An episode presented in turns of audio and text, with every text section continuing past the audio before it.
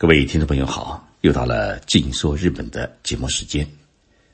今天的《静说日本》节目的播出有一个特别的意义，那就是这一节目的听众人次已经突破了两亿。这个数字呢，是日本人口的近一倍。在这里啊，我向大家表示感谢，因为这两亿人次当中有你的支持和付出。这几天我在追踪美国总统特朗普对日本的访问。特朗普现在是漩涡中的人物啊，尤其是来到我们中国的邻国，他的一举一动，自然引起了我们媒体界的密切关注。这一次的日本之行，虽然是特朗普就任美国总统以来的第二次，但是呢，特朗普自己十分看重这一次的日本之行。按照他自己的说法，是日本两百多年来。第一次实现了天皇在世时的皇位交接，而他是这两百多年来第一位在皇权交接之后到访的外国元首。我把特朗普的这种心态描写为是喝头汤。在访问日本的四天时间里面，日本政府倾其所有，我盛情接待，而特朗普也是独享其乐，与日本首相安倍晋三一起。演绎了一出日美欢乐剧，但是呢，在这欢乐剧的背后，也依然隐藏着许多不和谐的东西。日美关系到底是一种什么样的关系？今天节目，我就跟大家来聊一聊这个话题。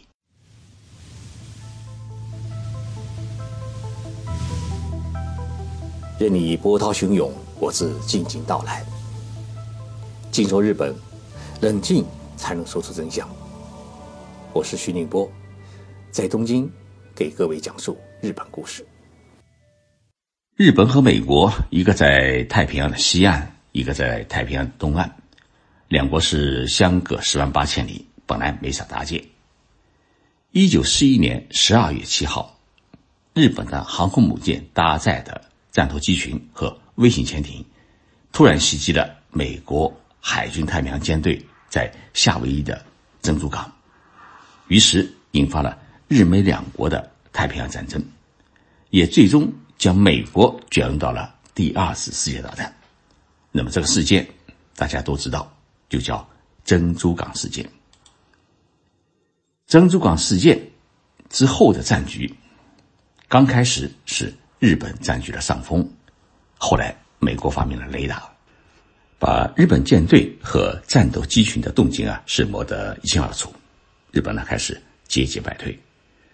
到一九四五年六月，日本海军几乎是全军覆没。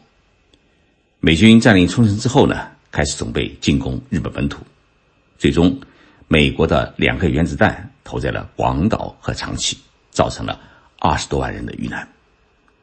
八月十五号，日本宣布投降，美军为首的联合国军。进驻日本，开始对日本实施全面的改造，其中一项最根本的改造是剥夺了天皇对国家的管理权，并为日本制定了一部和平宪法，规定日本不得拥有国家军队和交战能力。随后，美军开始在冲绳县、山口县、青森县、东京都等地呢建设大规模的军事基地，日本事实上成了。美国的占领国。到了一九五九年，当时的日本首相叫岸信介。到了一九五九年，当时的日本首相叫爱新介，他觉得日本作为美国的占领国，地位和脸面都不好看，于是呢，他就开始运作与美国签署《日美安保条约》，宣布日本彻底放弃进攻型的交战能力，欢迎美军驻扎日本。让美国成为日本的保护伞。这一条约的签署虽然遭到了学生与市民的强烈反对，但是呢，还是在国会强行通过了这一条约。因为这条约，日美两国成了军事同盟国，日美关系也由占领和被占领的关系变成了父子关系。半个世纪之后，爱信介的外孙，也就是现在的首相。安倍晋三当了首相，他修改了日美安保条约，并在国会强行通过安保关联法案的修改，让自卫队可以为美军提供军事掩护，可以伴随美军前往世界任何角落实施军事行动。安倍这么一改，就等于是将日美两关系由父子兵升格为兄弟连，日美同盟关系的性质也发生了根本性的改变。就在这样的背景之下，特朗普作为国宾，从五月二十五号开始到二十八号，对日本进行了一次正式的国事访问。特朗普的到来，对日本政府来说，就是本家主人到访的感觉，各项礼仪接待是倾其所有。二十六号一天，从早上到晚上，安倍不仅是一日三餐与特朗普在一起，而且在三十二度高温之下，陪特朗普在。前夜的球场打了大半天的球，傍晚时又陪他在国际馆看了一个小时的相扑比赛。这是美国总统第一次观看日本的相扑比赛。特朗普还登台向优胜的选手颁发了他的大总统杯。比赛结束后以后啊，安倍又带特朗普夫妇来到了六本木的一家居酒屋，品尝地道的日本乡土料理，叫炉烧。五年前，奥巴马到访日本时，我也跟着采访。安倍请奥巴马是去了银座的一家寿司店，那是九十岁高龄的寿司之神小野先生亲自捏出来的寿司。一个套餐呢，每人至少也要三万日元，大约是一千八百块人民币。那么这次特朗普到访日本，吃汉堡包长大的特朗普似乎对于寿司啊没什么感觉，于是换了个地方。去了这一家居酒屋，这家居酒屋距离我的办公室直线距离是六百米。我平时呢也常带客人去吃，与其说是居酒屋，确切的讲是炉烧高级的小酒馆。所有的蔬菜和鱼肉啊，都是在一个炭烧炉子上面烤出来的。厨师盘腿坐在炉子前为客人烧烤，烧好的菜肴呢，用一块长长的木片递给客人。这种服务方式在日本是比较少见的，因此呢，就显得很特别，很有情调。店里的大多数食客呢，是附近大使馆的外交官与客人，还有外务公司的高管。对于普通的日本来说，就这么几个烤串，每人一般消费都要两万日元，也就是一千两百块人民币，可以说呢，是接近了高级料亭的价格。太不合算，但是这家店在欧美人的圈子里面却是名气很大，常有是明星光顾。安倍夫妇请特朗普夫妇呢吃了这么几道菜，一个是黄油马铃薯，还有一个是沙拉，还有一个是鸡川烧和和牛排，配个西兰花和胡萝卜，最后是一道香草冰激凌。我估算了一下，每人价格应该在两万两千日元左右，也就是。一千三百块人民币左右。如果那一块牛排是日本顶级和牛的话，不知是特朗普不喜欢吃鱼，还是其他原因，这家店呢，其实最好吃的是新鲜的烤鱼，但是呢，这次没有上他们的菜单。安倍以国礼加私情如此厚待特朗普，除了向世人彰显日美两国牢不可破的同盟关系之外呢，更多的还是为了提升安倍自己。与特朗普的私人友谊，当然，在其背后还有一个国家利益的博弈。特朗普来日本的专机上面就发了一条推特，他说啊，要和安倍好好谈谈贸易问题。根据美国政府的说法，美国贸易逆差市值高达是七千亿美元，而中国占了约百分之七十，排名第二的日本是占了约百分之十二左右。贸易逆差是日美两国目前最大的问题，是日本的汽车出口美国，销售价格呢往往是低于美国车，而且呢许多方面的性能还超过了美国车。那么在北美市场，日本车的占有率是越来越大。按照特朗普的说法，这是打击了美国的汽车制造业，剥夺了许多美国人就业的机会。因此呢，美国政府对于日本的汽车。以及相关零部件实施了高额的关税，要求日本车企将工厂直接建在美国，全部就地生产。那么对于日本来说，最惧怕的不只是汽车，还有美国政府要求农副产品扩大对日出口，要求日本政府降低农副产品的进口关税为零。但是日本政府对于美国政府的要求啊，一直是拒不接受，因为大规模生产与廉价的美国农副产品进入日本市场，将严重打击日本的农户利益，动摇安倍领导的自民党的政权的支持的基础。因此呢。日美两国贸易谈判在过去的一年当中，围绕九千多种商品的关税问题进行了马拉松式的谈判，双方谁都不愿意轻易让步。特朗普似乎是有意而为之，将这次访日的第二活动设定为日本企业家与财界领袖们的晚餐会，他给日本呢施加一点压力，上一点眼药水。他抵达东京后两个小时。就在美国驻日本大使馆的大使公邸出席了日本财界领袖的招待会。其他外国元首或者政府首脑访问日本会见日本财界领袖呢，都是由日本经济团体联合会出面组织的。但是，特朗普的这一次显然不同，他是自己邀请的。我看了看最后的合影照片，日本企业家与财界领袖的出席人数大概是不到二十个人。其中包括软银集团的总裁孙正义和丰田汽车公司社长丰田章男。据说呢，本田、日产的所有的日本车企的社长都受到了邀请。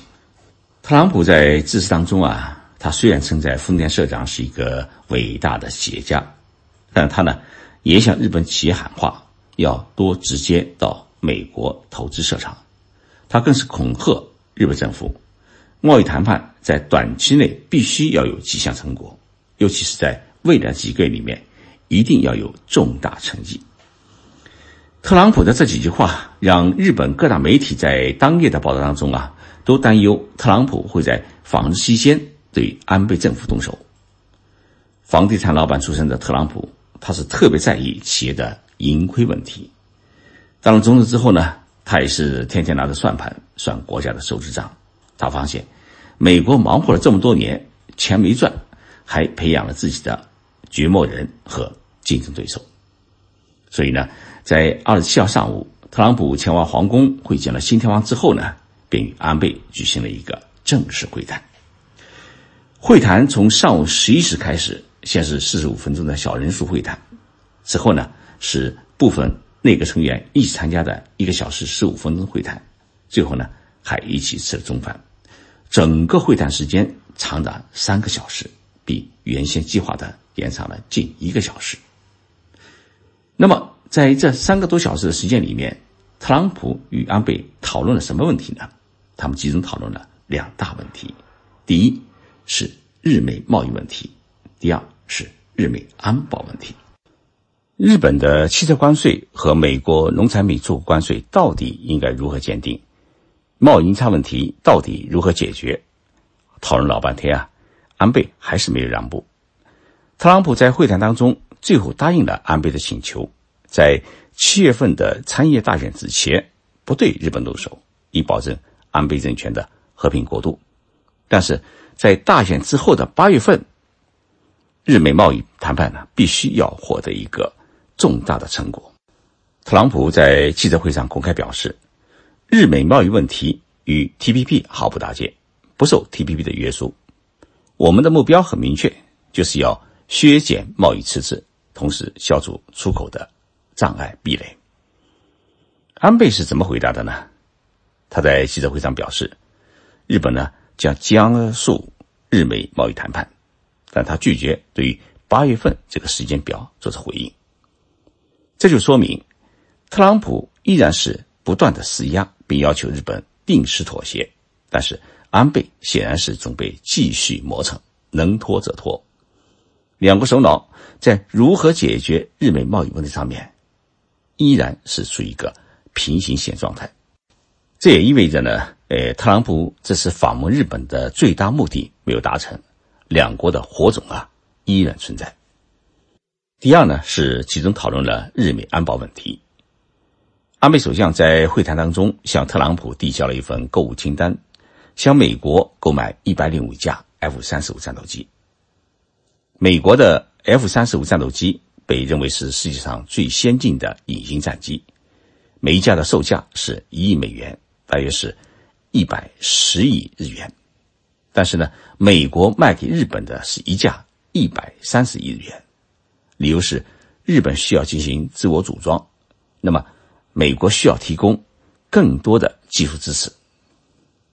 这笔军火买卖呢，美国就赚了。一万三千六百零亿日元，大约是一百二十四亿美元。这是迄今为止世界上少有的一笔巨额的军火订单，可以视为是安倍送给特朗普的一个特大的礼包。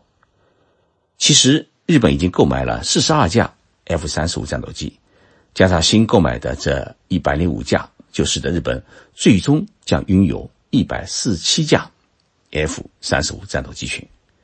日本呢，一下子变成为一个除了美国之外拥有最多 F 三十五战机的国家，一个注重于海上力量的岛国，也因此变成了一个空军大国。值得注意的是，这新购买的一百零五架战斗机当中，还包括了四十五架可垂直起降的 F 三十五 B 型的战斗机。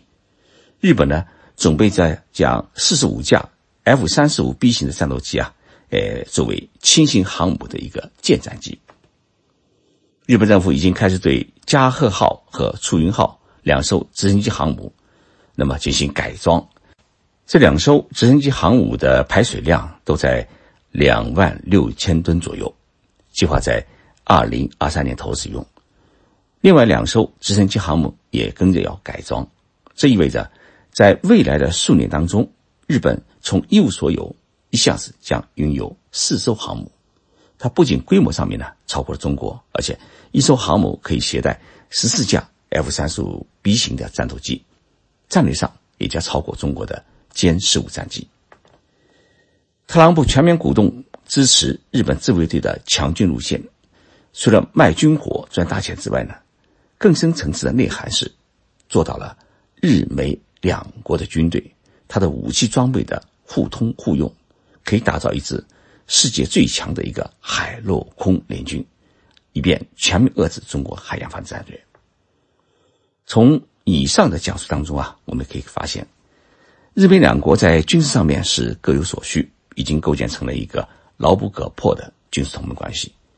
但是在经济问题上面，两国依然是各唱各的调，难以妥协与全面合作。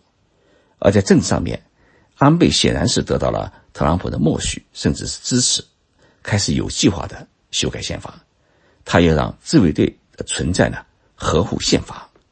安倍的目的很明确，就是要让自卫队成为一支标准的国家军队，彻底摆脱日本战败国的地位。所以从这期的节目当中啊，我们可以看到，日美两国它到底是一种什么样的关系呢？我们从中还可以制定出。符合我们中国国家利益的一个外交的应对战略。谢谢大家收听这一期节目，我们周六再见。